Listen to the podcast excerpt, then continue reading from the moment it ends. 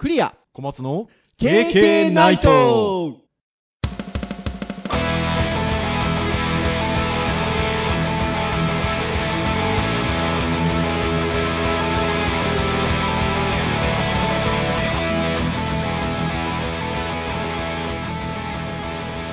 KK ナイト。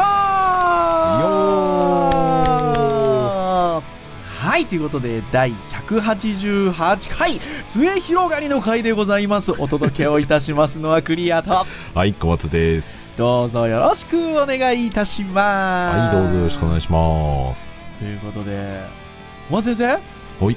もうあの、使い古された言葉でございますけれども、はい。平成最後の配信でございます。ここにここでもついに。ついについにでございますよ。はーい、ということで、そうですね僕ら今週末が平成最後の授業になりますよあー、そういうことか。ねえ。何話しましょうかみたいなことをね、編集会議で話しておったんですが、まあ今日ターンで言うと、ハードガジェットの回なんですけど、ガジェットの話、あのね、なんかね、ピンとこなかったんですよね。まあちょっとこう、なんでしょう。平成が終わるっていうことでもないんですけど、最近あの、まあ特に私がですかね、車づいておりまして、話題が。購入されましたからね ちょっと買ったんでね、車を購入したのでね。っていうところで、編集会議で小松先生と話しておりましたら、まあ懐かしい車の、なんていうんですか、名前の数々がお互いに出てきまして、はいなので、ちょっと久々のフリートーク会、青春の車シリーズみたいな感じですか？そうですね。我が青春のシリーズですね。我が青春のシリーズ。はい。まあ、とはいえね、そんな別にたくさん乗ってきてるわけでもないですし、うん。まあ、ただね、小さな頃からやっぱり車というと私たちの世代はね、小さな頃のススポあのスバカから始まり、はい。車ってやっぱちょっとね、ある種憧れなところもありね。ね、だから割とこう車がそんなこう熱狂的に好きじゃなくても割となんかこう車の話題が自然とこう子供の頃はおもちゃだし高校大学,、うん。大学ぐらいになるとなんか周りが乗ってたりとかね周りで走ってる車が気になったりとかっていうのでこううん。話のなんですかねコミュニケーションの一つになってましたけどね。いや、ほんとそうですよね。だから、まあ私、あの、普段プロフィールでコーヒー好きですって言ってるんですけど、うんコーヒー好きっていうのってなんかこう、ハードル高いじゃないですか。あそうですかほら、プロフィールでコーヒー好きって言ったら、まあいつも僕それ自己紹介で言ってるんですけど、自ら。うんあ、じゃあ、どこどこさんのどこどこの豆が、先生、どんな味なんですかみたいなこと聞かれたりするわけですよ。まあ全くそんなこと分かんなくてですね。なんとなくこう、コーヒーを取り巻く文化自体が好きで、だからインスタントでも何でもいいんですけど、っていうあの話をよくするんですけど、例えばこういうポッドキャストでね、車の話をしますよって言ったら、もうそれだけでほら、ハードル上がるじゃないですか。ああそうっすか その話をしたかったわけですよ。ああなるほどなんかほらね、詳しい方ってほら、やっぱりいらっしゃるんで、いますねね、でも今、小松先生もおっしゃいましたし、僕もそうなんですけど、別にそんなこうすごい車詳しくて、なんか、めちゃくちゃ昔からこだわりがあってみたいなことじゃ僕もなくてですね。ね、でもその我々が割とこう懐かしがれる車がたくさんあるっていうのは割とこあるうんですよ。不思議な世代ではありますよね。そう、だからやっぱりね、そういう世代なんですよね。うんそう。だから、青春のシリーズで、まあ、半ばおっさんホイホイ的なところもありながら、はい。ちょっと懐かしい車の話をしようじゃないかと。いうことになりました。はい。で、編集会議でそんな話をしてるとですね、もう止めどないわけですよ。そうですね。あで、ちょっとやっぱ軸になるものが欲しいなということで、今回ちょっとあるサイトをちょっと一つ軸にしようかなということで、はい。えーこちらは、えー GAZOO と書きまして、ガズーでしたね。ガズーさん。まあ、車の情報たくさん扱ってるサイトなんですけど、はい。えーガズーさんの記事で、これは2018年10月15日。はい。えー来て、見て、蘇った。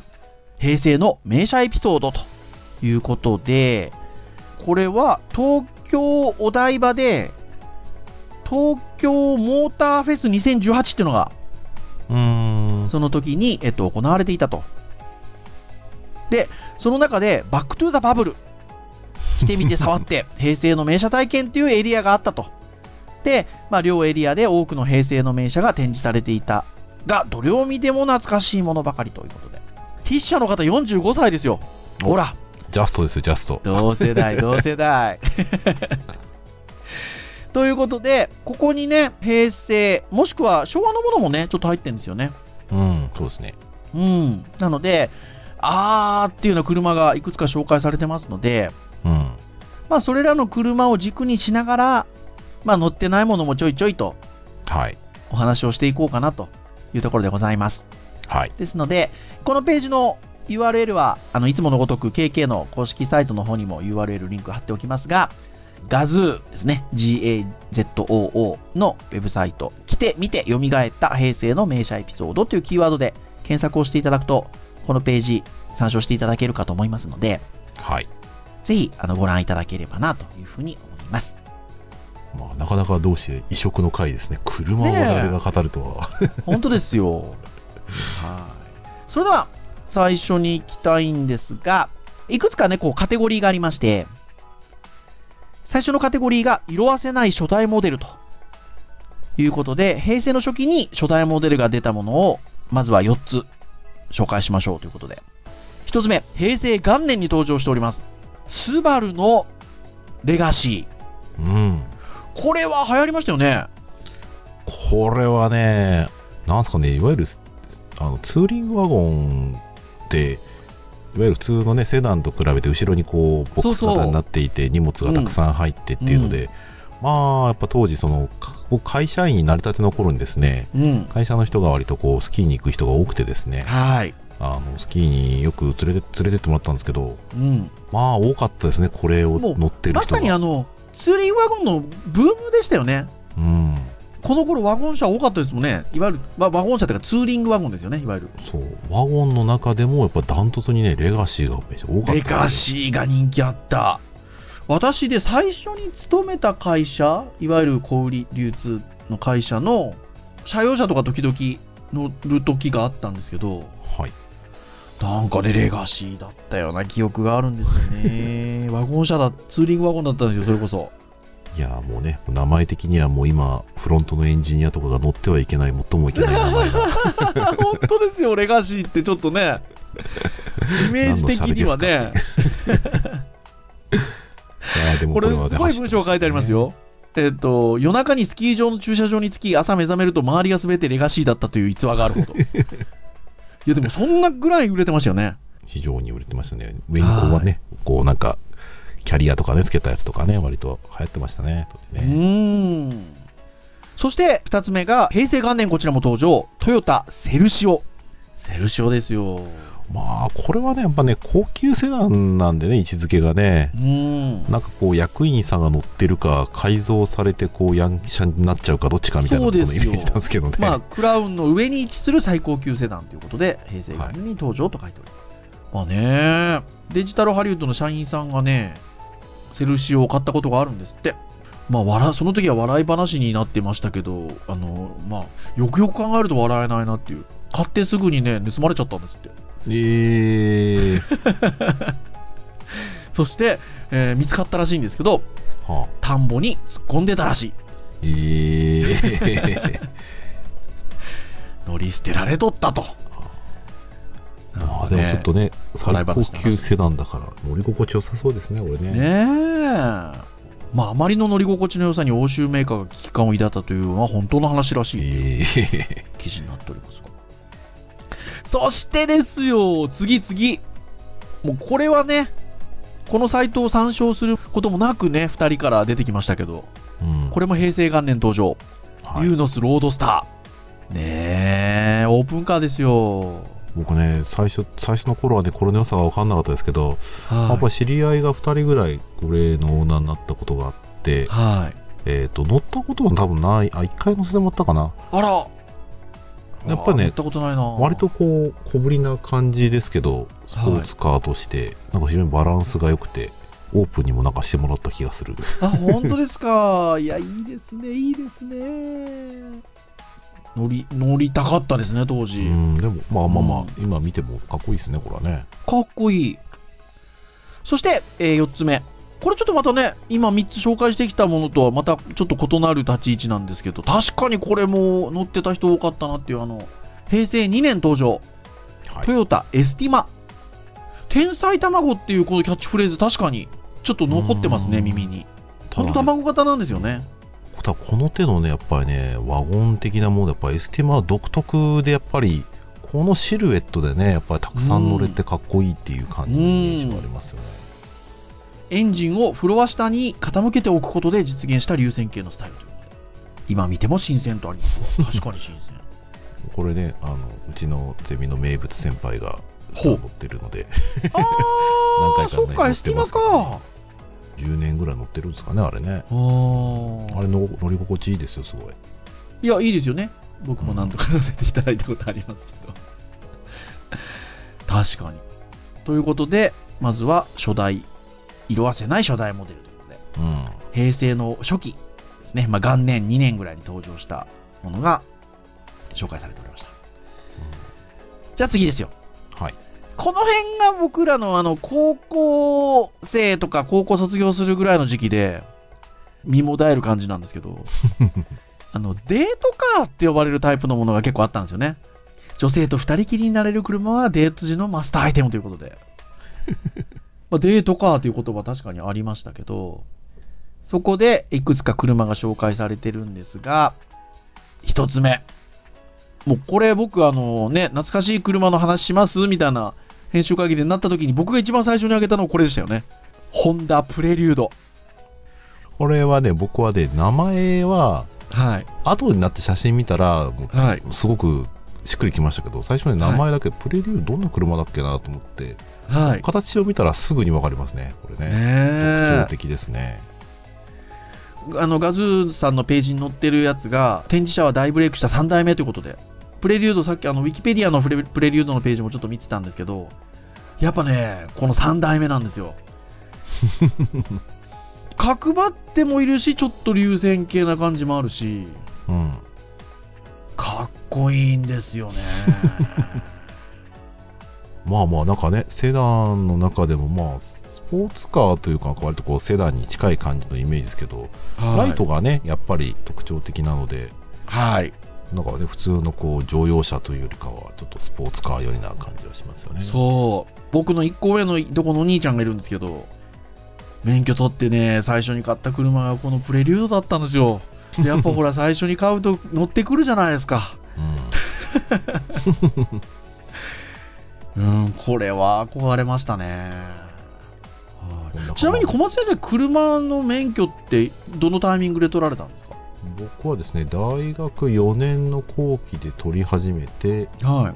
えー研究終わってから取ろうと思ったら、高校生の予約いっぱいで取れず、え ー働き始めで、うん。まあ、ちょっといろいろあって、えー6月か7月ぐらいですかね、社社会人1年目の。じゃあ僕と全く同じような感じです。僕もあのよ大学4年の時に卒業するまでに取っとこうと思って通い始めたらもう間に合わなかったんですよ。で僕はあの自動車学校を転校するっていう経験をしてるの。で東京の大学で勤め先が九州だったんで転校しましたよ私 自動車学校自動車学校転校って珍しいです。珍しいでしょ？でしかもね東京の方でと通通ってた自動車学校では前半にあの応急訓練があったんですよで九州行ったら九州は後半に応急訓練が、ね、予定されててあのめちゃくちゃうまかったっていう まあ、それはね、やってますからね。そうだからこのね高校生ぐらいの頃のこのだだプレリュードだなんだっていうのはまだね免許持ってないので僕らうーん。ね、まだ乗れないかなっていう感じ。ちなみにプレリュードは昭和62年、この3代目あたりっていうのは登場しておりますと。そして、やっぱりあの、これと対をなすというか、ホンダがプレリュードなら、日産はシルビアでしょうっていう。シルビアね。ねなんでしょうね、このフロントの部分がね、こう細くてスタイリッシュな感じのイメージは結構残ってますねえ。。かっこいいですね。この昭和63年登場のシルビア、これ5代目。このイメージですよ、でも僕シルビア。うん、結構走ってましたよね、これね、ライライトのなんていうか、フロントのところにシルビアって書いてあるんですよね。これどどどう表現したらいいのかな、これ。フロントグリルのね、ヘッドライトとヘッドライトの間に、間にねまたね、書いてありますね。そう、これのイメージありますね。そう。で、僕なんか記憶にあるのは、はい。シルビアと同世代に、はい。あの、180って車が、ねえ、1ACSX ね。そう。で兄弟車ってここ180にも書いてありますね。そう、180、180かっこよかったんですけど、うん。それなんかね、確かね、規格がなんか結構近いのか、はい。あの、180とシルビアをニコイチにしてる車がね、結構あったんですよ。ほうほうほうほうほうほうほうほう。し通称シルエイティみたいな名前で。おおかっこいい。そう、だ後ろから見ると、あの、あ、180だと思ったら、うんあの、前見てみるとシルビアになってて。ああ、へえ、面白い。そして、デートカーの部門がもう一個だけ載ってまして、はい。えートヨタ、カリーナ ED。昭和60年登場。はこれね、あの、まさにこの、えっと、ページの記事の冒頭にも、ED がデートカーっていう声も聞こえてきそうだがって書いてあるんですけど、カリーナ ED はもちろん、あの、その、車種のね、車の名前はね、あ。うん。覚えてはいますけど、まあでもね、見ると、まあ、ピラーレス、フォードア、 Exciting Dressy なんですってよ、ED。そうなんですね。ね、学生の間で人気も高かったと。だから、まあ、昭和60年登場ぐらいで学生の間で人気も高かったっていうことなんで、ちょっと僕らより1個上の世代ぐらいうん。かもしれないですよね。まあまあ、当時の車のラインナップから見ると、若干落ち着いた感じはありますけどね。ねえまあ、まあ、悪悪い車ではないですよね。ないですね。まあでもやっぱあのプレリュードとシルビアのインパクト強いからな。そうですね。並んじゃうとそうですね。ね、デートカーみたいなところで言うとね。はい。というところでございました。はい。そして次のカテゴリー。日産パイクカーシリーズということで。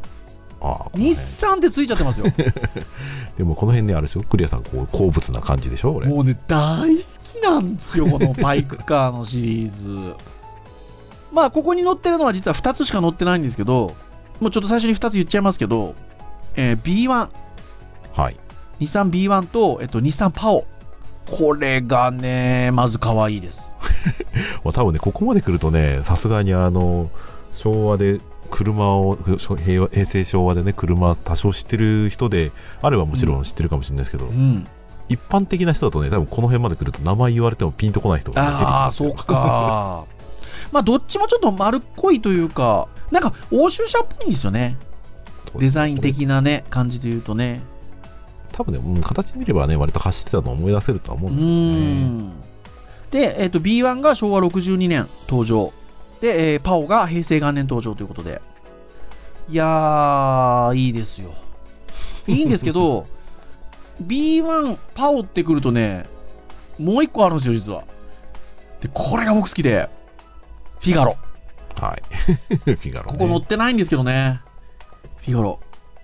ちょうどですね、1週間、2週間前、それこそあのネットで記事になってたんですけど、フィガロが今、イギリスですごい人気なんですって。で、あの、まあ、わかるんですよね。ぜひ皆さん、フィガロって検索してもらって、日産、フィガロって検索してもらって見てもらうと、あの、ああ、これって思う方もいらっしゃるかもしれませんし、うん日本車っぽくないなと思う、ね、方もいらっしゃるかもしれませんが、まあ、まさにそんな感じで、もうイギリスの方々が欧州車っぽいということで、好んで、わざわざ輸入して買ってらっしゃるんですって。というのも海外で売ってなかったのでっていうことみたいなんですよ。いや、すごいですね。まあなんとなくねこう雰囲気的にはこうレトロっぽくもありやっぱちょっとそうですね海外の写真に近い感じですよね。そうですよね。丸めのものが多かったりね。うん。まあ、あのこの3台は全部丸めかな？ドライトそうです。ね。うん。いわゆるパイクカーと呼ばれる車でいうと、この3台がまとめて語られることが多いんですけど、はい。あのもう1個言っときたいです。ラシーン、らしい日ね産ラシ 四角いやつ。四角いやつ、ちょっとなんかサファリっぽいところを走りそうな雰囲気もありある。感じなんですけど街乗りなのにちょっとねアウトドアっぽい感じそう。これがね、ラシーンも好きだったんですよ。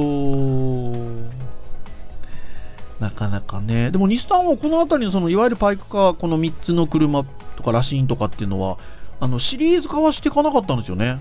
うーん多分ね、そこそこに販売を終えてるんですよ。まあまあでもどれもなんかこう割と僕のか僕のねあの個人的に偏ったイメージですがはい。もう割と女性が多く乗ってたイメージが非常にあでもそうですね。確かにね、かなと思います。で、この流れは多分、その日産で言うと、あの、マーチとかね、はははは。そっちのいわゆるコンパクトカーの流れになっていくんだと思うんですけど、まあキューブとかね。うん、なっていくと思うんですが。まあ、だからさっきね、クリア先生好きそうだけどって小松先生おっしゃってくださいましたけど、まあ、僕が実際に乗り始めたから乗ってた車は、まさに、マーチ、キューブ、うんうんで、東京にいた時はちょっと軽自動車乗ってたので、モコ。まあ、いわゆる日産のそのコンパクトカーの乗ってましたもんね。僕もなんかあれですねレンタカーとかでたまにマーチが乗りましたけどはい。マーチはねあの運転しやすかった記憶はすごいありますいや運転しやすいですよ。小回りでねあの非常にハンドリングもやりやすくて、ただやっぱり車重が軽い割にやっぱりパワーがないっていうはいはいはいはいはいはいはい。まあ普通なんですねあれねそうベタ踏みで全然加速しないっていうそうそうそうそうそう。そして、その後のカテゴリーは、社会現象と言わしめた存在。ということで、はい2車種ほど紹介されています。じゃあ1つ目はということで、日産シーマですよ。シーマねシーマ。クラウンシーマみたいなイメージもありましたけど、うん、ねえ、割とそんな感じですよね。うん、なんかね、えー、とこれも僕の勝手なイメージですけど、はい会社役員さんが乗る車っていう感じのイメージが、ね、そうですよね。シーマクラウンはありますね。うーん。昭和63年登場。ラグジュアリーなボディと余裕の走りを生む3リッター V6 ターボエンジン。シーマ現象という言葉が生まれたと。ちょっとぼね僕らからするとどうなんだろうな。ちょっと大人の 方々が乗ってらっしゃるような。もしくはうん。ちょっとやんちゃな方が乗ってるようなイメージですね ですねイメージありますねはい。いや、確かにでも社会現象と言っていいんじゃないでしょうか、シーマ。はいそしてもう一つ、これもやっぱりいわゆる社会現象。まあ、RV のブームね、うんえーパジェロですよ。パジェロねはい。いいですね、この記事が。シーマが現象ならばこっちはブーム。うんということで、初代パジェロは RV ブームの火付け役と、後世に語り継がれることになったとね、三菱、残念なことが割と増えてしまったんで、まあ、寂しい限りですが、僕が社会人になりたての頃に、うん。えー僕の先輩がパジェロ乗ってましたけど、おおまあ、やっぱりね、かっこよかったですよ。あの、当時あれなんですよね。あの、パリ・ダカールラリーとかで強かったんですよね。そうですね、パジェロがね。はい。だからやっぱ憧れですよね。そう、車高が高くてね、パワーがあって、四駆でまあ値段もそれなりに高いですよね。高いですけどね。で、その代わりね、街中でね、パジェロミニとかがね、バカ売れしてましたからね。そうなんですよ。まあ、今回あの、ね、冒頭に言った私車買ったっていうのがあの鈴木のクロスビーというちょっとこう車高の高い感じのコンパクトカーなんですけど買ったんですが割とねそういう感じのが好きなんですようん昔から。で言うと、やっぱパジェロもミニとか、イオとか、ジュニアとかって言って、まあ軽自動車の規格だったり、うん。まあリッターぐらいの感じだったりの規格のやつが出てて、まあ好きだったんですよね。もうパジェロミニなんかやっぱディーラーさんに見に行きましたもん、友達と。うん買えないですよ。買えないですけど、どんな感じかなみたいなのね。たくさん走ってましたよね。うん、そうですねう。ん。パジェロはね、いい車でしたよ。そう、今ほら、小松先生がしみじみといい車でしたよって言ってるじゃないですか。もう本当に数日前のニュースですよ。パジェロ、今年2019年をもちまして、国内販売終了でございます。残念ですね。まあ、これはね、まあ、時代ですから本ね。当時代ですね。もうまさにだから、もうちょっとね、今年年内ということで、もうちょっとだけ販売ありますけど、まあ、まさに平成とともに終わっていく感じですかね。というところかなと。ここでございます。そして、その後のカテゴリー。テレビ CM がインパクト強すぎ。ということで。これ1台なんですけどね。はい。これでもね、本当に印象的でしたよね。うん、これはすごいいい CM でしたうね。ーん。昭和60年、イスズ・ジェミニでございますよ。はい。2代目のジェミニは特徴 CM で街の遊撃手というキャッチコピーとともにヨーロッパの街並みをスタントマンばりに駆け抜ける映像はインパクト大ということで。これ本当覚えてますね。うんね、あの頃だって CG とか使ってない時代だから、はい。2台の車がね、超近い位置で並走しながら、うん。クラシックに乗って、こう、踊るように街中を走るっていうね。とそうですよ。これ多分調べてないですけど YouTube とか調べたらあるんでしょうねまあ多分あると思いますねね。えいやこれはでも本当ぜひなんかね、街のもらいたい遊撃手でね、多分一発で出てきそうな気がしますね。うーんあ、出ますね、一発で。出ました まあ、まさにこのカテゴリーがテレビ CM のインパクトが強すぎというカテゴリーですので、まあ、ぜひ皆さん YouTube でも何でもご覧くださいはい。街の遊撃手で。はい街の遊撃手で検索。はい。さてじゃあ次ですかね。この辺りからもうあのそのカテゴリーごとにあでもそうでもないか。1台2台っていう感じですかね。はい。はい、特殊な生い立ちを持つというタイトルがついているものがありますが、はい。これ、日産スカイライン GTR、GTR ね。平成元年登場、名車中の名車ですよね、まあ、まさに名車ですね。文章にも書いてありますけど、なんですかね、やっぱりこう、スカイラインっていうと、やっぱもう、赤あの丸のテールランプがね、うん、非常にもうザ・スカイラインっていうう感じの。ん、で顔つきもまあちょっといろいろものによって違うけどそれぞれのスカイラインがやっぱりちゃんとスカイラインっていう顔をしててですうね、ん、非常に特徴のある。そしてまたね馬力がめちゃめちゃ強いっていうイメージが非常に強いですね。あのね、それこそこの間、ゼミで、ゼミ生の子が言ってましたけど、家にね、自分と同じ年齢の GTR があると。まあそうですよね。これ平成最初の頃の話で言えばそうですよね。んそろそろ乗り換えかな？嫌だなって言ってましたけどね本人はね。まあでも本当にそれぐらい思い入れの持てる車ですよねやっぱね。まあ、ちょっとねこう乗ってみたい気もしますが割とこう峠を攻めてる感じのイメージがうん。結構ありますね。本当そうですねそして次のカテゴリーが2台の車が紹介されてるんですけどはい。強烈な印象を残した1台限りのモデルということで、スバルアルシオーネ SVX と。厳密に言うと、すでにアルシオーネは存在していたがということではい。書いてありますが、この SVX っていうものが1台限りということですね。僕ねこの名前聞いてもピンとこないんですけどうん、ただフリンフロントのグリルはね見たことあるんですよ、ね、あるある僕もそう、もうまさに同じです。ここの文章を借りるの言葉を借りると、他のスバル車と似ても似つかないキャノピー風のキャビンなど、異色のスバル車ということなんですけど、特徴ありますね。ね見た目にありますね、3.3リッターの水平対等6気筒エンジンってめちゃめちゃパワーありそうですよああ、すごねそうですね。まあでもね、一台限りにもかかわらず印象に残ってるっていうのは、でもやっぱりそういうことですよね。うんそうですね、そしてもう一台。これはね、僕欲しかったんですよ。まあ買えないですけど。でも軽自動車なんですけどね。ホンダビート。平成3年登場。今でも高い人気を誇るって書いてありますね。カブリオレで上が開くんですよね。あれですよね？こういわゆる、えっと FF、えっと前輪駆動型とうん。FR 後輪駆動型があって、これは MR でミッドシップでエンジンがね真ん中にあるタイプ、そうそうそうそうそうそう。これがね K っていうのがすごいこれが K っていうのがすごいですよね。で、まあ、ここには載ってないんですけど、はい B と言ったらばみたいなうんとこで言うと、カプチーノですよね。鈴木のね鈴木のね。これまた良かった。ね K かやっぱり鈴木は世界的にやっぱり K がねやっぱ強い会社なのでまあそうですね。まあそこのスポーツカーということで僕もの乗らせてもらったことありますけどありますあります、僕助手も。助手席に。僕も。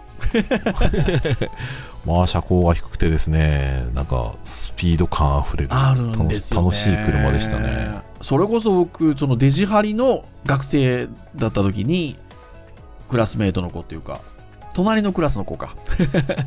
同い年だったんですけど乗ってたんですよカプチーノ。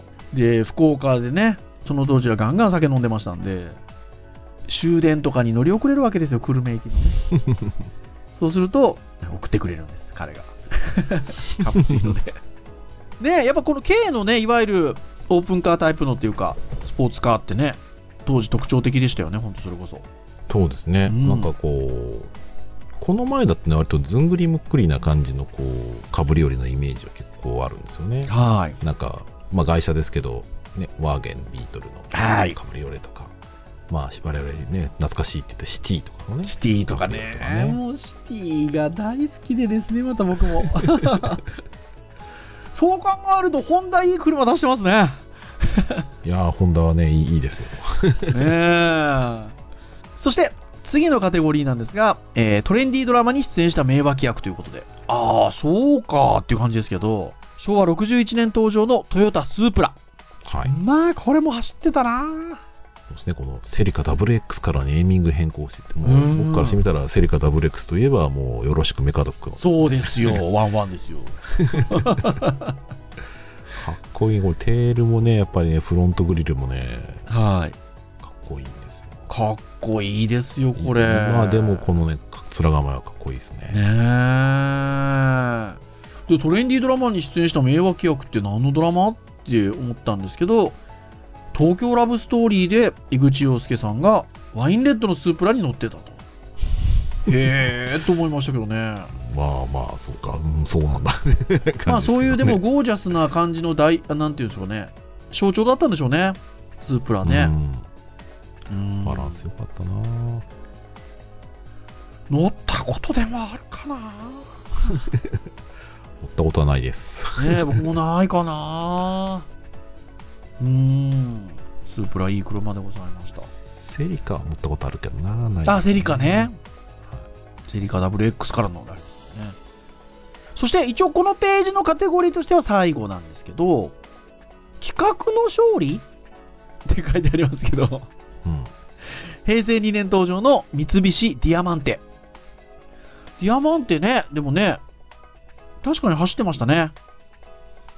うん、あのーなんかこう懐かしい感じは僕の中ではないもののこう、うん。やっぱりフロントグリルはね特徴的な形をしているのうんで、特徴的。ああったあったこんな車あった名前も確かにこの名前であったっていうのをね、そう。覚えてますね。だってここ見たらやっぱりその平成2年登場ですけど9 1990年91年の日本カー・オブ・ザ・イヤーですもん。ね表彰されてますね。うーんということでディアマンテで閉まっておりますと。はい。いうところですが。どうですか？なんかあの喋れてない車はないですか？えー、乗ってなかったけど。ね一回喋ろうと思ってああそうだったっていうのになるのが、はい。えっと、インテグラのいやーインテグラね。プレリュードをね話してる時に、はい。インテグラとね僕はやっぱり CRX がね CRX ね僕はあのホンダのやっぱフォルムが好きで、はい。僕も最初初めて買った自分の車中古でしたけど、うん。えっとストリームっていう車ホンダだったので、ホうん。ンダには愛着がありますね。あとはね、あのちょっと編集会議の時におっしゃってましたけど、お父様がね、あの昔のライフ、うん。ね、乗ってらっしゃったりしたこともあったかななんて言ってましたよね。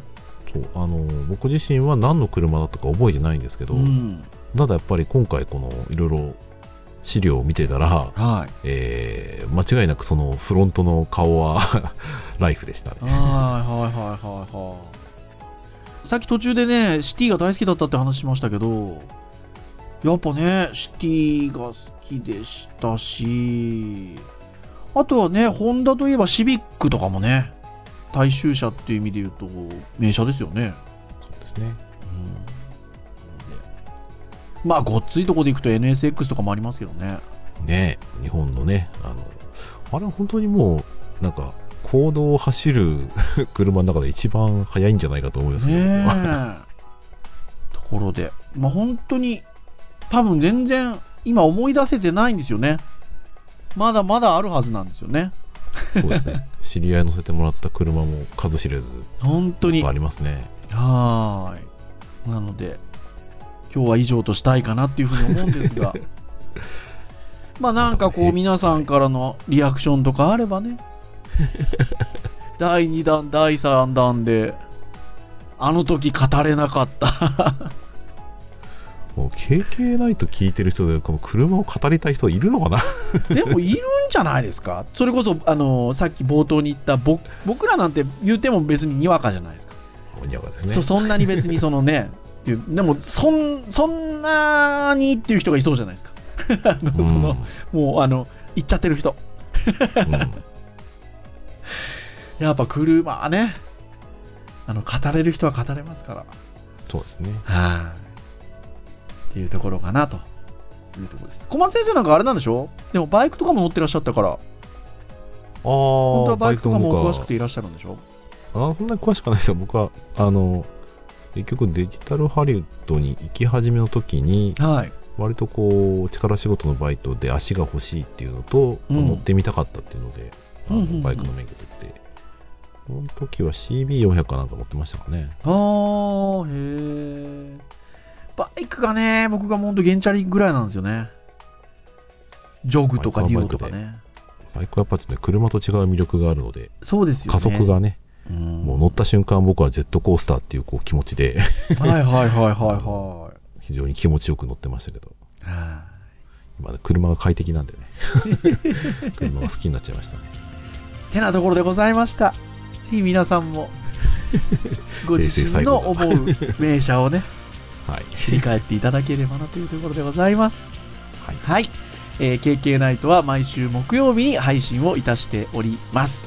公式サイトアクセスをしていただけますと、もうサイト上でプレイヤーがございますので、直接聞いていただくこともできます。ただですね、iTunes ストアなどの購読登録サービスで登録をしていただくと、えーまあ、自動的に最新回が配信されますと、ダウンロードがされますので、お好きなタイミングで聞いていただけるということでございますので、はいまあぜひ、え1回目からとは申しませんので、お好みの回をね、いろんなテーマで話しておりますので、聞いていただけるとありがたいなというところでございます。はい。それでは以上といたしましょうかね。お届けをいたしましたのは、クリアと、はい。小松でした。